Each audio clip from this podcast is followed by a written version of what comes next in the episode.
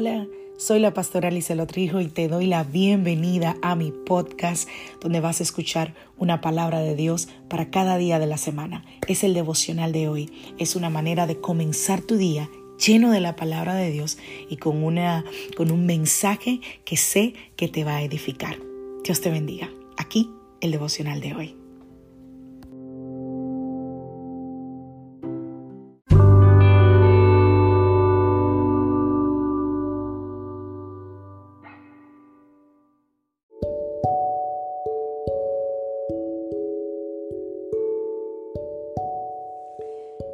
Vida trae sus retos y cada reto debe ser enfrentado. Cada día es diferente al anterior y para cada día necesitamos una palabra de Dios. Por eso el devocional de hoy es una palabra para ti, para cada día, porque Dios quiere hablarte hoy y lo va a hacer a través de su palabra. Por eso escucha el devocional de hoy.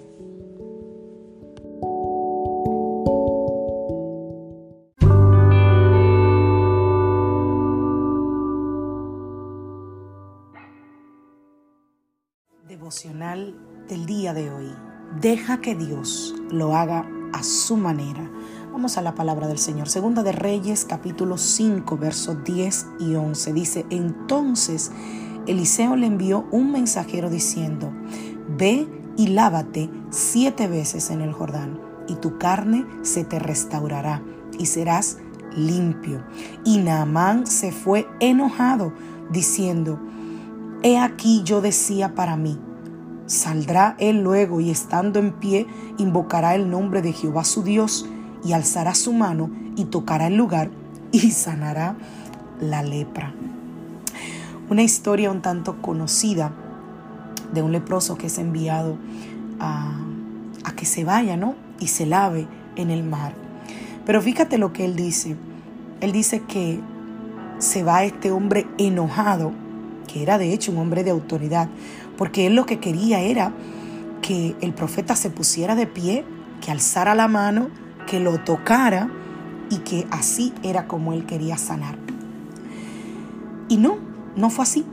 El profeta le dio una dirección diferente. Y eso muy a menudo nos pasa, que nos perdemos lo que Dios quiere hacer por nosotros, porque no lo hace de la manera en la que nosotros pensamos que Dios debería hacerlo. Nosotros trabajamos una idea en nuestra mente sobre cómo Él lo va a hacer, cómo Él me va a sanar, cómo Él va a resolver ese problema financiero, cómo se va a resolver esta situación familiar.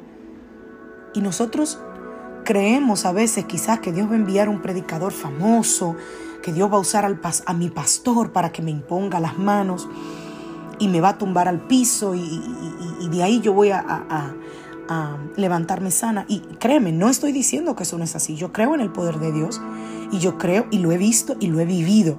Por ende, 100% segura de que Dios lo puede hacer. Ahora, no siempre Dios usa el mismo método. Cuando Dios no hace las cosas en la manera en la que nosotros creemos, a veces dejamos caer nuestra fe y, y quizás estropeamos, dañamos lo que realmente Dios está planeando hacer. Y Él sí quiere, y siempre lo digo, sí quiere y sí puede hacer un milagro en tu vida. Pero no siempre será en la manera en la que tú lo estás esperando. Eso es lo que hizo Naamán. Naamán fue a ver a Eliseo, el hombre de la historia, esperando ser sanado. Y él esperaba ser sanado de una manera particular. Y cuando no sucedió de esa manera, la Biblia dice que él se fue rabioso. Y lo que Eliseo le dijo a Naamán que hiciera, realmente fue algo simple. Le dijo, sumérgete siete veces en el Jordán. Naamán podía hacer eso, eso no era algo del otro mundo, pero no encajaba con la idea que él tenía de cómo él iba a recibir sanación. Él pensó que Eliseo lo iba a sanar moviendo sus manos, poniéndole las manos encima, invocando el nombre del Señor. Así que se fue, dice la Biblia que se fue furioso.